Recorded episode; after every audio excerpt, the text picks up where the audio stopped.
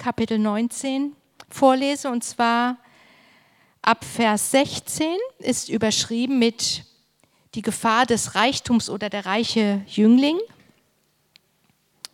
Und siehe, einer trat zu ihm und fragte, Meister, was soll ich Gutes tun, damit ich das ewige Leben habe? Er aber sprach zu ihm, was fragst du mich nach dem, was gut ist? Gut ist nur einer. Willst du aber zum Leben eingehen, so halte die Gebote. Da fragte er ihn, welche? Jesus aber sprach, du sollst nicht töten, du sollst nicht Ehe brechen, du sollst nicht stehlen, du sollst nicht falsch Zeugnis geben, ehre Vater und Mutter und du sollst deinen Nächsten lieben wie dich selbst. Da sprach der Jüngling zu ihm, das habe ich alles gehalten, was fehlt mir noch? Jesus antwortete ihm, Willst du vollkommen sein, so geh hin, verkaufe alles, was du hast und gib's den Armen. So wirst du einen Schatz im Himmel haben und komm und folge mir nach. Als der Jüngling das Wort hörte, ging er betrübt davon, denn er hatte viele Güter. Jesus aber sprach zu seinen Jüngern, Wahrlich, ich sage euch, ein Reicher wird schwer ins Himmelreich kommen. Und weiter sage ich euch, es ist leichter, dass ein Kamel durch ein Nadelöhr gehe, als dass ein Reicher ins Reich Gottes komme.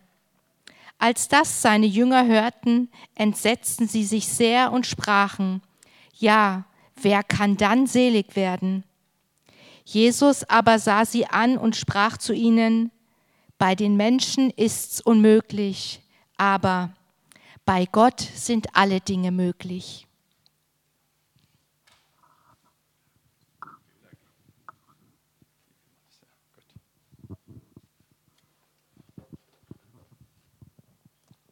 Also keine Angst, ich werde heute nicht darüber predigen, dass ihr alles verkaufen müsst. Nächsten Sonntag nicht mehr. Entschuldigung, das habt ihr jetzt nicht verstanden. Also ich werde heute nicht darüber predigen, dass ihr alles verkaufen müsst, sonst kommt ihr am nächsten Sonntag nicht mehr in den Gottesdienst. Ja, Diana, auch herzlichen Dank für, eine, für deine freundliche Begrüßung. Hätte ich gar nicht erwartet. ja, ich kann mich gut an das Jahr 1995, 95 erinnern, als wir uns zum ersten Mal begegneten und du noch auf einer Wegfindung für dein Leben warst. Da wussten wir noch nicht genau, wo es lang geht, aber in der Zwischenzeit habe ich erfahren, dass sie eine gute Partie gemacht hat.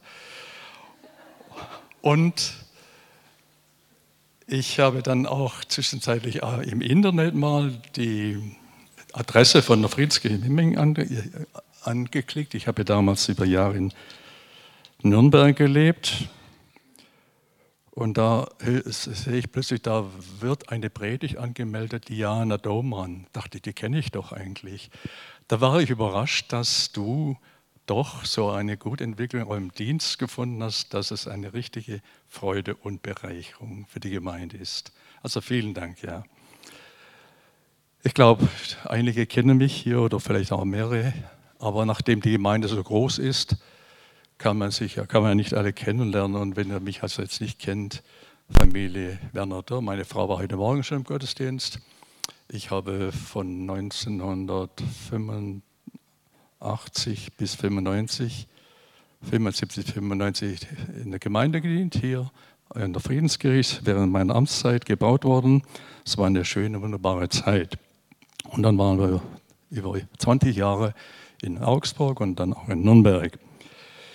Jetzt äh, zu unserem heutigen Thema. Also ich spreche jetzt nicht direkt über äh, den reichen Jüngling, sondern über einen Zusammenhang, der mit diesem Ereignis, das wir gelesen gehört haben, ja, verbunden ist.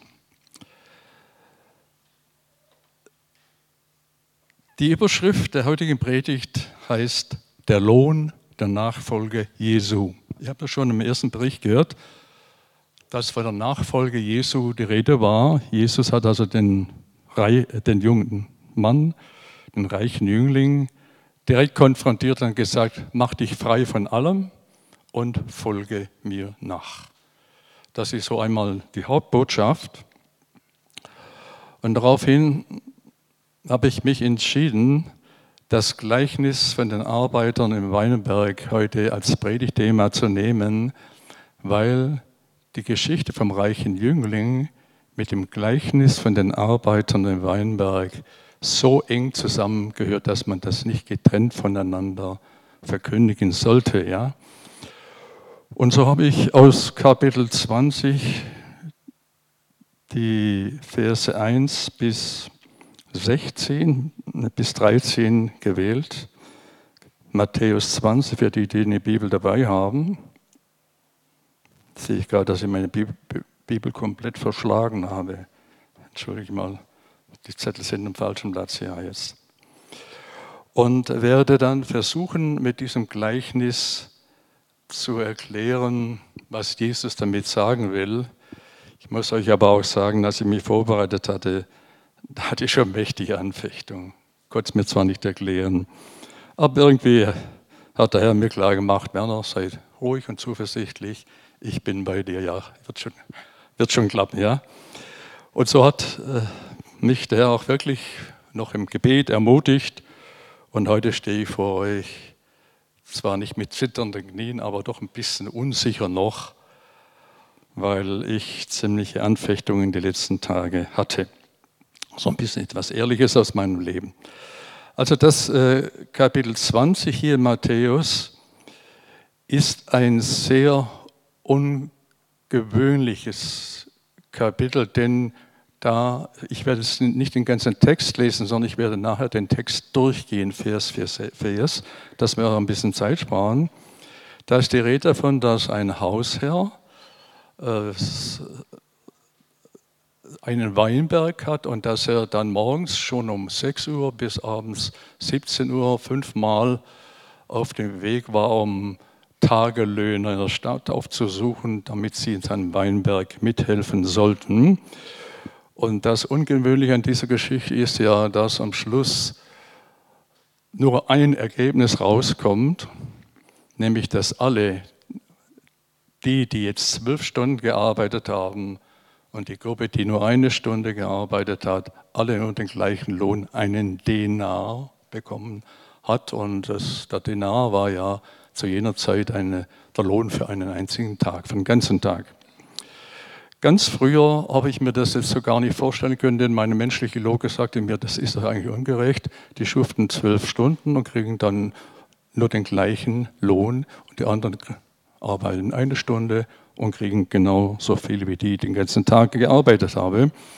Da habe ich lange mit diesem Gleichnis, nicht, Gleichnis nichts anfangen können, bis ich dann mehr in der Schrift geforscht habe und dann doch einige Wahrheiten entdecken konnte, die ich versuche euch heute etwas zu erklären. Also Matthäus 20, Vers 1. Denn mit dem Reich der Himmel ist es wie mit einem Hausherrn, der ganz früh morgens hinausging, um Arbeiter in seinen Weinberg einzustellen. Ich habe am Anfang dieser Predigt diesen Bezug zu der Geschichte vom reichen Jüngling genommen und da sehen wir, dass zwei Schwerpunkte in diesem Gespräch zwischen Jesus und diesem Jüngling aufgefallen sind. Einmal hat der reiche Jüngling den Heiland gefragt, was muss ich Gutes tun, damit ich ewiges Leben habe? Erstaunlich, dass ein reicher Mann, der alles in seinem Leben hatte, dann noch eine Sehnsucht nach dem ewigen Leben hatte. Der hätte doch eigentlich alles gehabt. Das ist schon mal interessant. Und das Zweite war, dass Jesus nach all dem, was er ihm gesagt hatte, der Herr ihn auch vor eine Entscheidung gestellt hat, mach dich frei von alledem, was dich hindert, diesen Weg zu gehen und folge mir nach. Also zwei Schwerpunkte. Ewiges Leben und Nachfolge. Und darum habe ich das Thema heute so überschrieben, der Lohn der Nachfolge Jesu.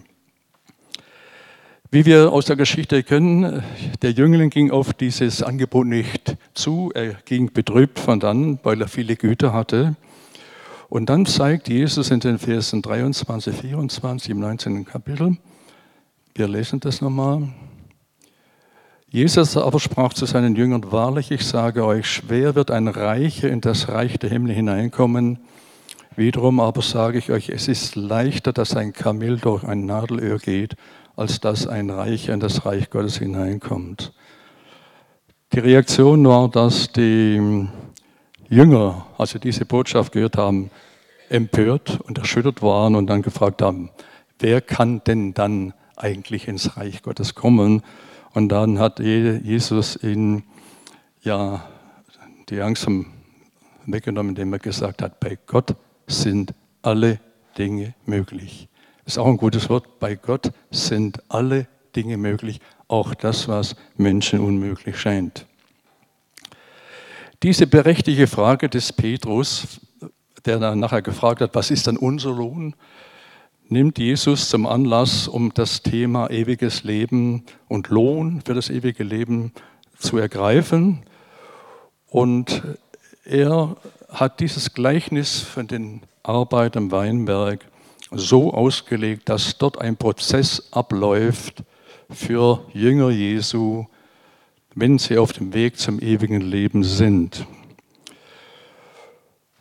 Und hier haben wir schon im ersten Vers gelesen, dass äh, das Gleichnis nur für Jünger Jesu ist.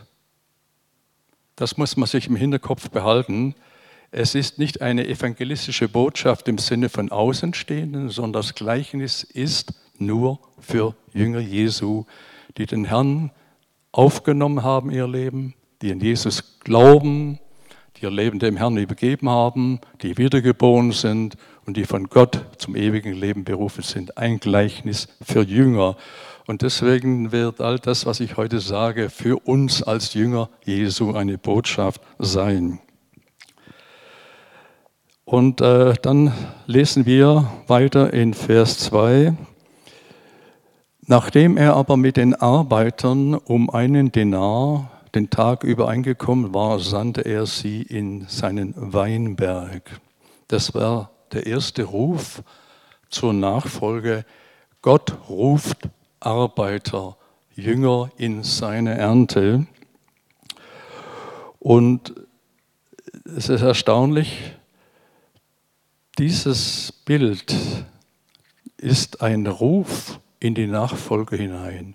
Arbeit im Weinberg bedeutet Jünger Jesu in der Lebensvorbereitung auf das ewige Leben. Jeder Gläubige hat so seine eigene Geschichte, wie er dem Ruf Gottes Folge geleistet hat.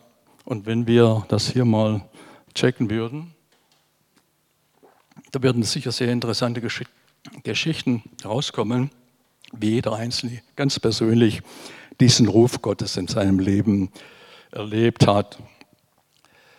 Bei mir sind es 55 Jahre, seit das geschehen war, war damals ein, ja, noch ein paar Jahre, mir egal, 20 Jahre war er alt. Da hat der Ruf Gottes mich durch meine damalige Freundin, meine heutige Ehefrau, 55 Jahre verheiratet, gerufen, indem meine Frau in eine Versammlung kam und Jesus erkannte und nach dem Gottesdienst rauskam auf die Straße, wo ich auf der Straße mit meiner Vespa auf sie gewartet hatte, um sie nach Hause zu fahren. Und anstatt dass sie sich jetzt auf den Sozius geschwungen hat, stand sie vor mich hin, stieg nicht auf und sagte, du Werner, ich habe dir heute eine ganz wichtige Entscheidung zu sagen. Ich habe heute mein Leben Jesus Christus übergeben und er soll der Retter meines Lebens und der Herr meines Lebens sein. Du aber bist nicht gläubig und deswegen möchte ich jetzt in diesem Augenblick die freundschaftliche Beziehung mit dir abbrechen. Das war ein Hammer. Da musste ich das mal schlucken, aber nach einem Schluck ist mir etwas wichtig geworden, dass meine damalige Freundin wirklich etwas erlebt hatte, dass sie so eine Entscheidung treffen konnte. Wir hatten uns sehr lieb. Ist doch klar, logisch. Wenn man verlobt ist, das heißt, sie waren noch nicht mal verlobt, ja. Und da war ich so beeindruckt, dass ich dann die Gottesdienste in den nächsten Wochen in die sie dann regelmäßig gegangen war, auch besucht hatte. Und es dauerte gar nicht lange, ein paar wenige Wochen bin ich unter der Predigt des Evangeliums so klar von Gott überführt worden, dass ich trotz meines sogenannten guten Lebens, das ich damals geführt hatte, ein Sünder war und Jesus Christus als meinen Retter haben wollte und haben musste. Und als dann der Appell nach diesem Gottesdienst an uns gerichtet war, wer jetzt sich bekehren will, der soll doch seine Hand hochhalten und ich werde für ihn beten. Und das war ja immer die stärkste Herausforderung, die in solchen Entscheidungsphasen auf einen zukommen. Aber ich war zu feige und habe die Hand nicht hochgehalten. Und als ich dann zum Gottesdienstraum rausging, hat der Pastor die Leute verabschiedet und er hatte mich ja schon gekannt von ein paar Wochen her. Und dann sagt er draußen, tschüss Bern, aber wie ist es mit dir? Willst du dein Leben Jesus übergeben? Da konnte ich natürlich nicht mehr flüchten. Ich habe gesagt, ich habe erkannt, ich habe es gespürt, Gott ruft mich.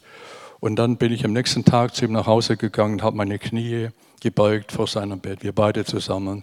Und dann habe ich eine ganz klare Entscheidung für Jesus getroffen als mein Erretter und auch Herr meines Lebens. Und Gott hat mich dann so geführt in meinem Leben, dass ich etwas später gemacht habe, was ich mir nie hätte vorstellen können. Ich bin dann später mal Pastor geworden, ja. Das ist so unsere Geschichte.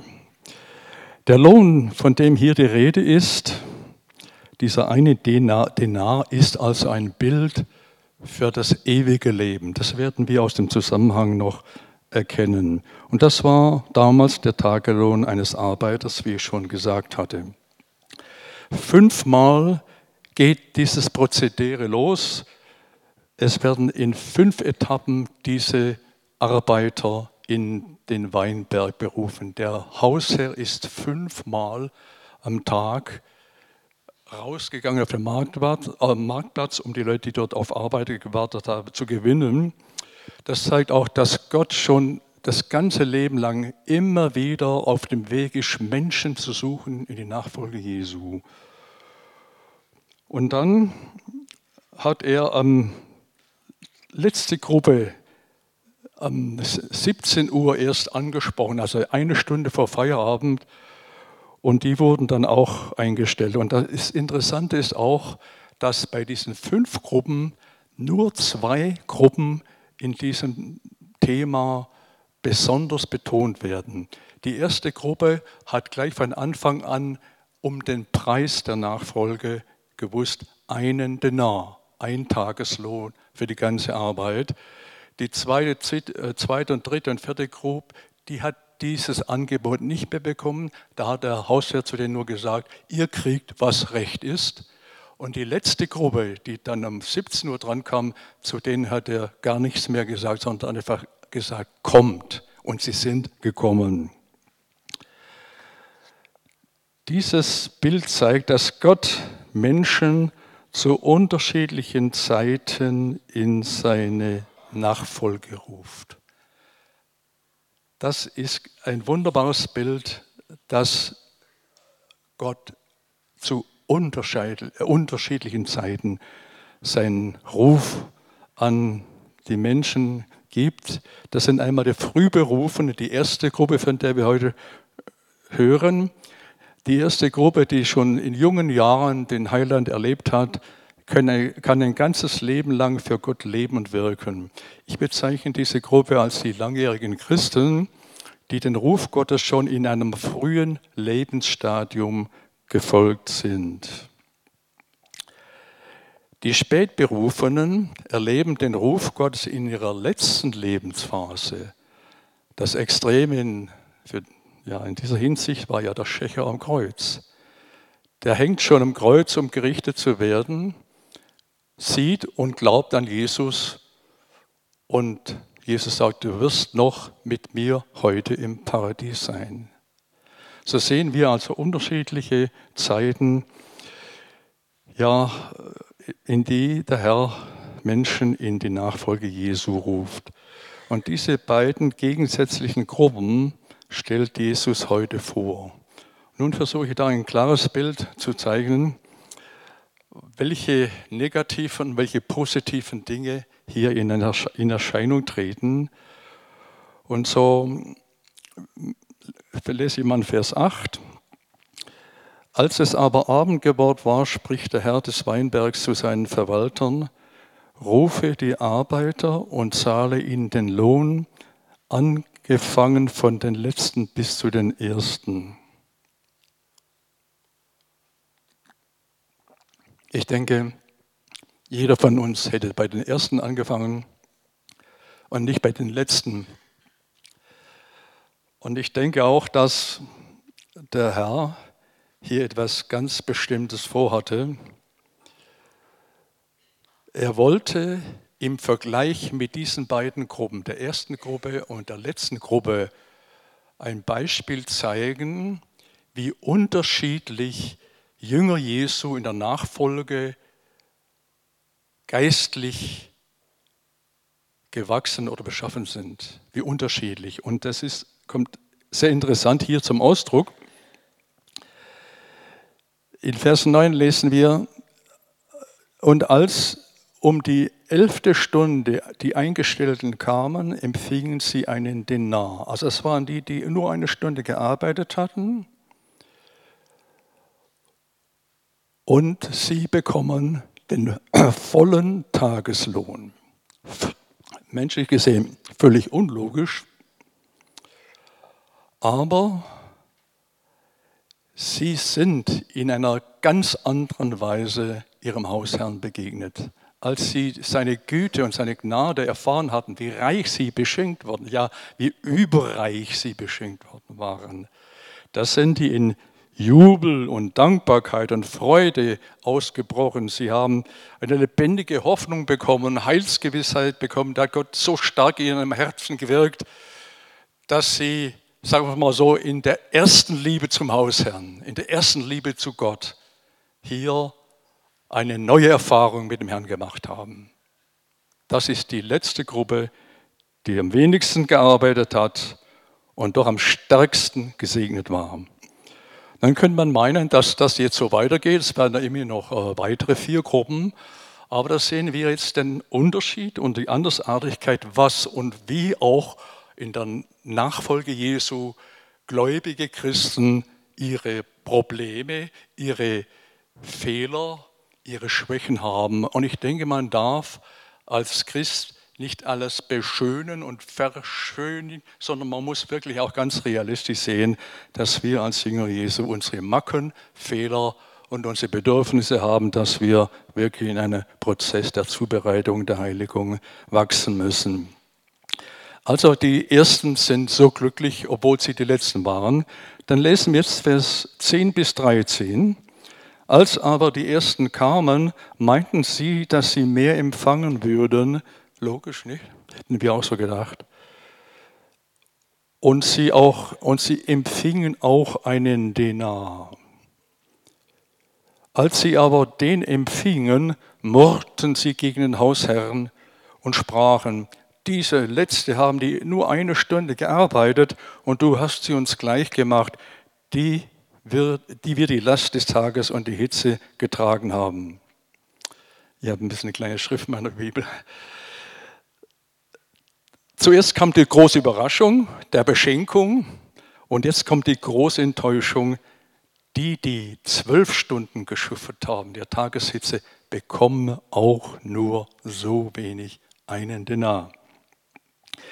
Diese erste Gruppe dachte nun, also ich spreche jetzt immer von der ersten und von der letzten Gruppe. Die erste sind die Langjährigen, die letzten sind die nur kurz gearbeitet haben. Die erste Gruppe dachte nun, dass sie wegen der Mehrarbeit auch mehr Lohn bekommen würden.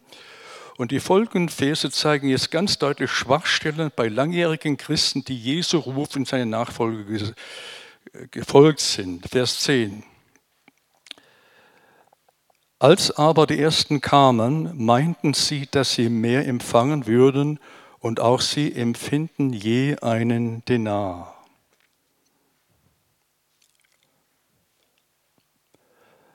Und sprachen, diese letzten haben eine Stunde gearbeitet und du hast sie uns gleich gemacht, die wir die Last des Tages und die Hitze getragen haben. Hier sehen wir, dass ein Denkfehler in dieser Geschichte sichtbar wird. Sie meinten, sie meinten, sie dachten, wir kriegen jetzt viel, viel mehr. Da sieht man etwas von diesem Egoismus, dass man nicht genug den Hals voll kriegen kann. Ist ganz menschlich auch bei christlichen Nachfolgern. Und erleben dann jetzt schmerzhaft, dass sie nur einen einzigen Denar bekommen haben. Sie haben den Eindruck gehabt, wer, wer mehr für Gott getan hat, der bekommt auch im Himmel mehr Lohn. Das heißt, sie wollten das ewige Leben verdienen durch ihre Leistung.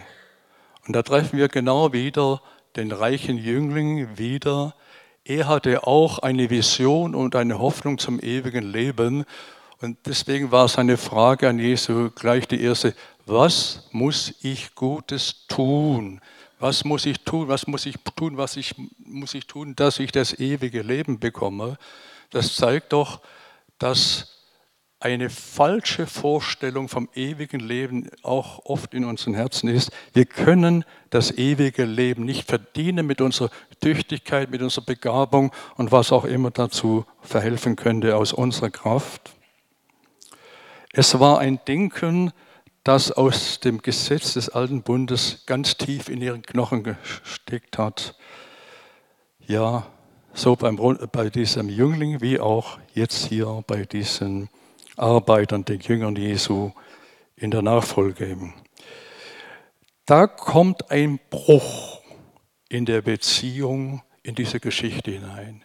Gott, der Herr, voller Liebe, voller Gnade, voller Barmherzigkeit, lädt Nachfolger ein, und dann stellt er plötzlich fest, dass da auch welche dabei sind, die ganz und gar nicht als Jünger Jesu denken und handeln, die völlige falsche Vorstellungen vom Evangelium und von der Gnade Gottes haben. Wer so denkt, wie die jetzt hier gedacht haben, dass sie ihre Leistungen ins Gespräch bringen, der hat die Gnade Gottes und das Wesen Gottes lange nicht verstanden. Die Folge war die Reaktion dieser ersten großen Gruppe der langjährigen Christen. Ich sage immer langjährige Christen, weil ich da auch die alten Hasen mal so ein bisschen wecken will, wenn es nötig ist. Da lesen wir in Vers 11, als sie den einen Dinar empfangen hatten, mordten sie gegen den Hausherrn und sprachen, die Letzte haben nur eine Stunde gearbeitet und du hast uns gleich gemacht. Sie murrten gegen Gott. Haben wir auch schon mal gegen Gott gemurrt? Wenn wir ganz ehrlich sind, ich, ich mache jetzt keinen Aufruf hier, wenn wir ganz ehrlich sind, sicher auch. Das steckt uns auch so ganz tief in der alten Natur drin. Sie murrten gegen Gott.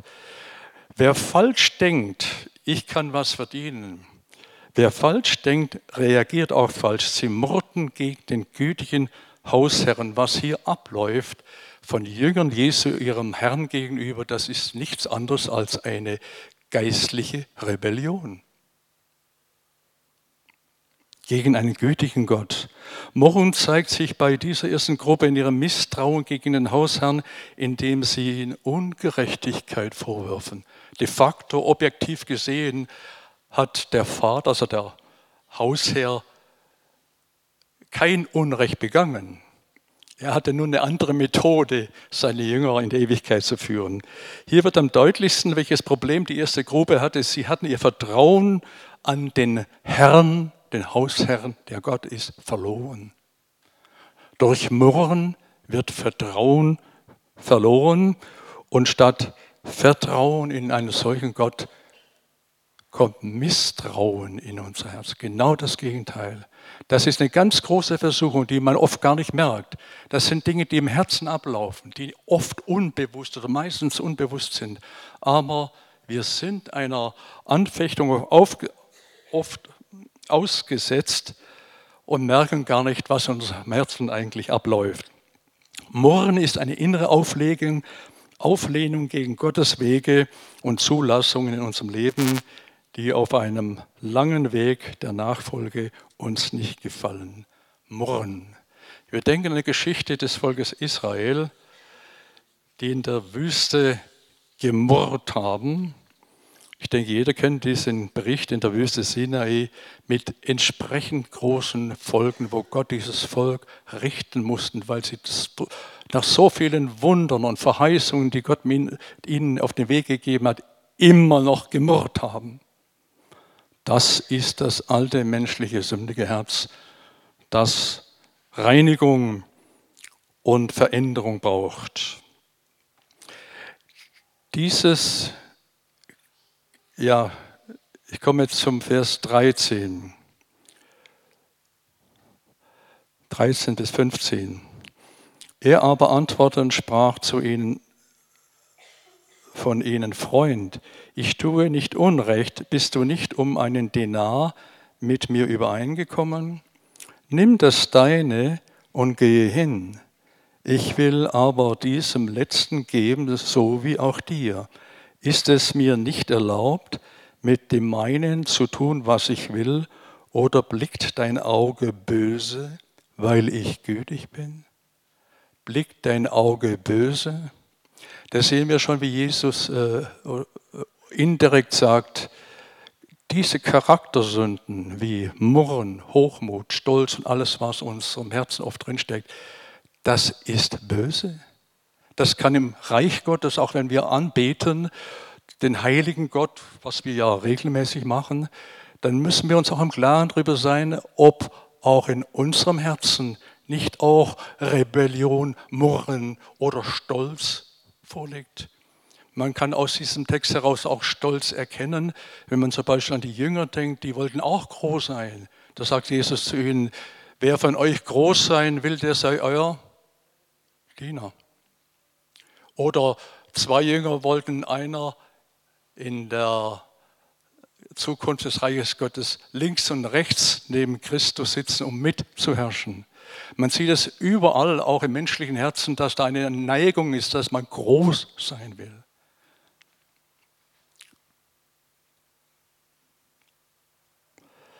Und nun sehen wir, wie der Herr darauf reagiert. Alle kennen ja den Text, deswegen brauche ich das jetzt nicht weiter betonen, aber er begegnet diesem Rebellen, der ein Fürsprecher für die erste Gruppe war, mit Güte. Das ist eine gute Botschaft.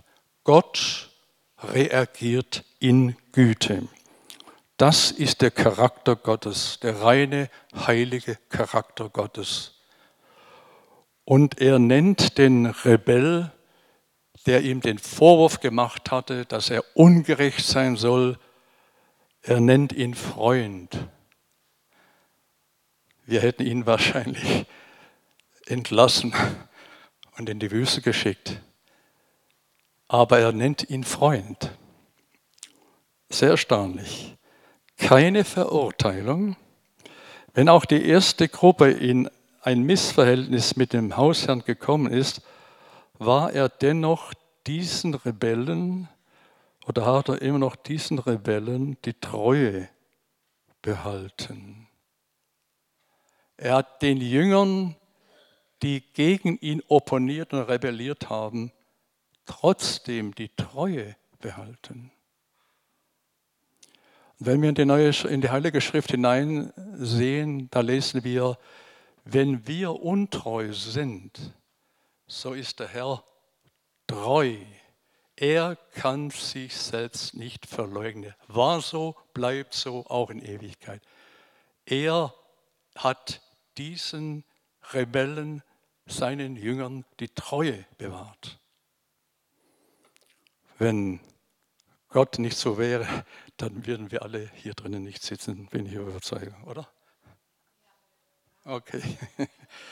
Wir sind auch alle durch so eine Prozedur gegangen über Jahre und habt, wir haben uns auch oft selbst erkannt, was uns in drin ist, auch so also unerkannter Stolz. Ich weiß noch, als ich hier Pastor war in der Friedenskirche, da habe ich auch versucht, all die, die Leute, die so ein bisschen äh, am Rande standen, zu aktivieren für den Dienst, wie das hier auch in der Friedenskirche gemacht wird. Und da waren halt auch einige, die nicht so richtig gespurt haben. Ja, was habe ich gemacht als Pastor, als Jünger Jesu? Ich habe in meinem Herzen gesündigt. Warum? Weil ich mich überhebt habe, weil ich sie gering geschätzt habe. Ich habe nicht in Güte gehandelt, sondern ich habe den Respekt vor ihnen verloren, weil die gar so faul waren. Ja? Und da hat mir Gottes Geist klar gezeigt, Werner, das Problem bist du. Du erhebst dich über einen anderen. Und so sind es viele Feinheiten, die wir im Herzen haben, die auch durch solche Prozedere ausgeheilt und geheiligt werden müssen. Und das ist auch heute mit das Thema, das wir hier in diesem Text vorfinden. Wir gehen weiter. Er verurteilt nicht, erhält ihm die Treue. Dieses Gleichnis ist also ein dieses Gleichnis hat diese Hauptbotschaft nicht im Versagen dieser Jüngergruppe, obwohl das ganz wichtig ist, dass man das hier herausfiltert, die Schwächen der Jünger Jesu, sondern die Hauptbotschaft ist aber wo ganz anders, nämlich, dass Gott in seinem Wesen und Wirken gütig, gnädig und barmherzig ist und auch uns ein Leben lang aushalten kann. Wenn ich an mein Leben denke, da habe ich gedacht, Herr, du hattest, eine, hattest mit mir einen langen Atem. Wenn das nicht so wäre, würde ich heute nicht hier stehen. Die Eltern kennen mich ja noch. Ja, diese rettende Gnade. Die Bibel sagt ganz eindeutig und spricht eindeutig von Gottes souveränen, rettenden Gnade, die jedem Nachfolger Jesu das ewige Leben im zukünftigen Reich Gottes ermöglicht. Und nun kommt ein Vers, der sehr bekannt ist, denn aus Gnade seid ihr errettet durch den Glauben, Glauben, Gnade. Das nicht aus euch, Gottes Gabe ist es, nicht aus guten Werken, damit niemand sich rühme. Eine ganz bekannte Stelle, wo jeder, der sich selbst das ewige Leben verdienen will durch gute Taten, Kehrtwende machen muss, sich besinnen und sich verändern muss. Hier, jetzt auf dem Höhepunkt dieser Botschaft, dass Gottes Güte das wichtig ist von allem, dem wir vertrauen können, könnte man die Predigt jetzt schließen mit diesem Hauptpunkt, diese Predigt von der Güte und Gnade Gottes und Gott alleine die Ehre geben. Das wollen wir ja auch. Aber schließen will ich jetzt noch nicht gleich. Habe ich noch fünf Minuten? Ja. Doch in unserer Geschichte ist noch ein Anspruch, ein Ausspruch Jesu gleich zweimal erwähnt, der sehr geheimnisvoll klingt. Als ich in der Vorbereitung war, habe ich mir so meine Gedanken gemacht und meinen Kopf zerbrochen. Was soll das eigentlich heißen? So werden die Letzten Erste und die Ersten Letzte sein. Und das sagte Jesus auch schon bei seinen Jüngern im ersten Kapitel.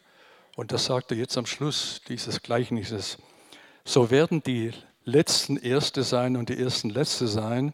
Dabei denkt man an einen Wettlauf, wenn man von Ersten und Zweiten was hört oder liest und wo ein Wettlauf stattfindet, da gibt es dann auch, wenn er abgelaufen ist, eine Bewertung.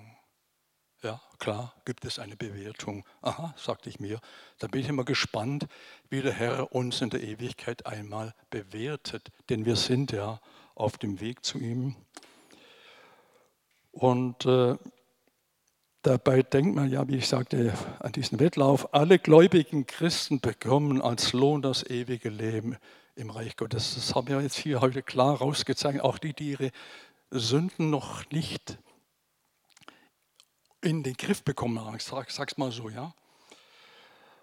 Doch es gibt auch eine Bewertung unserer Nachfolge Jesu im ewigen Reich Gottes durch ein Gericht. Ich will jetzt niemanden Angst machen. Es geht darum, dass wir einmal vor den Richterstuhl Jesu Christi in der Ewigkeit stehen werden, wenn wir als Gemeinde, als Jüngerschaft entrückt worden sind, beim Herrn sein werden, dann wird als allernächstes dieses Gericht stattfinden, nicht das Endgericht im weißen Thron, sondern das Gericht an der Gemeinde Jesu. Wir werden einmal vor seinem Richterstuhl erscheinen, als wo alles ans Licht kommen wird, dann wird jeder von uns das bekommen, was er für das Gute oder das Schlechte, das er in seinem Leben getan hat, verdient. Also wir werden einmal bei Jesus, zu dem wir als seine Jünger hinkommen werden, auf jeden Fall hinkommen werden, dann in diesem Gericht eine Bewertung bekommen. Es geht da nicht um äh, Verdammnis oder um Rettung. Verdammnis sind ja schon eh gerettet und sind schon im Heiligtum.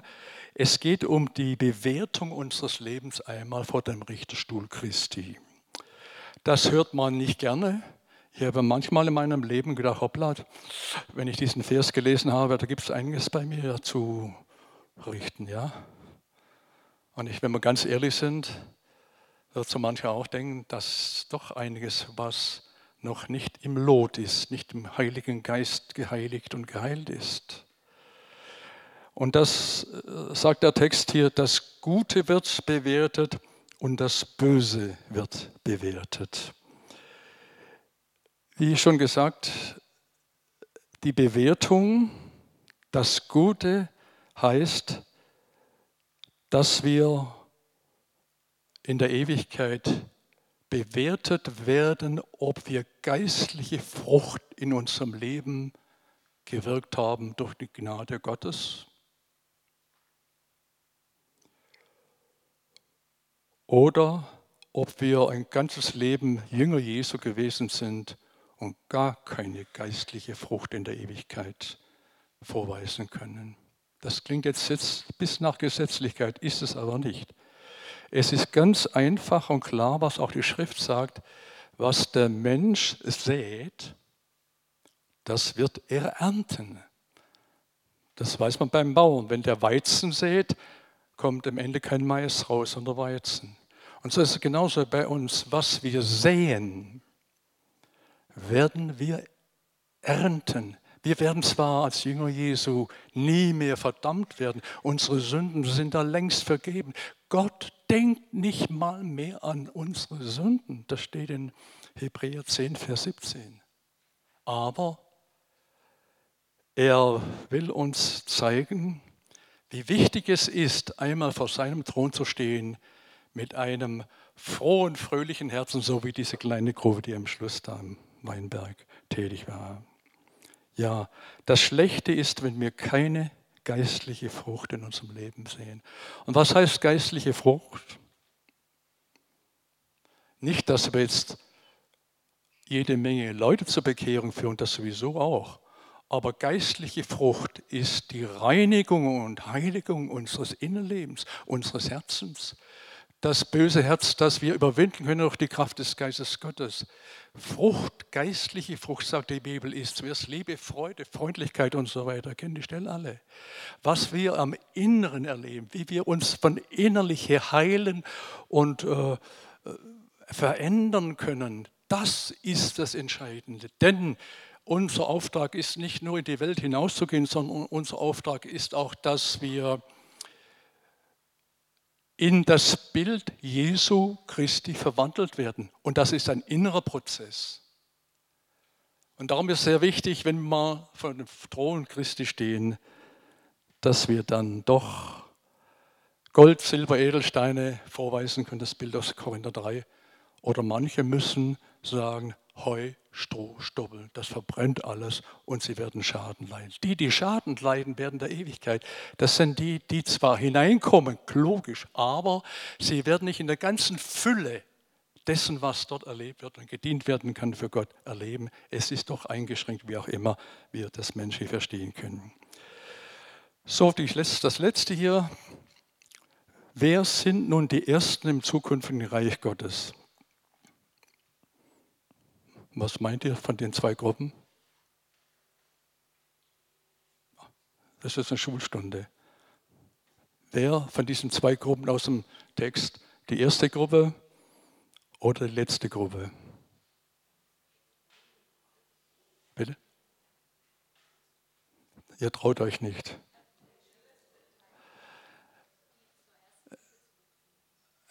Gut, du bist schon ein richtiger Profi, Diana. Also, dass die Ersten, die im Reich Gottes sein werden, das ist die kleine Gruppe, die zuletzt gearbeitet hat. Wenig, aber die hatten eine andere Gottesbeziehung. Die standen der ersten Liebe, der ersten Erfahrung Gottes, der Wiedergeburt, der Vision, der Erneuerung, der Hoffnung. Und ihre Beziehung zu Gott war rein, während die anderen, die haben vom Vertrauen zum Misstrauen gewechselt und hatten keine Beziehung mehr zu Gott. Da ist ein Bruch, ein Riss entstanden zwischen den Jüngern und dem Herrn.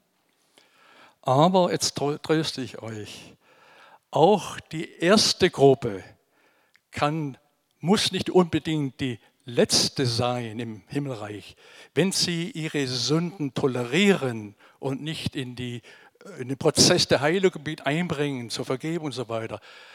Wenn sie wirklich alles in ihrem Leben in Ordnung bringen, ist auch die erste Gruppe auch noch die erste in der Ewigkeit.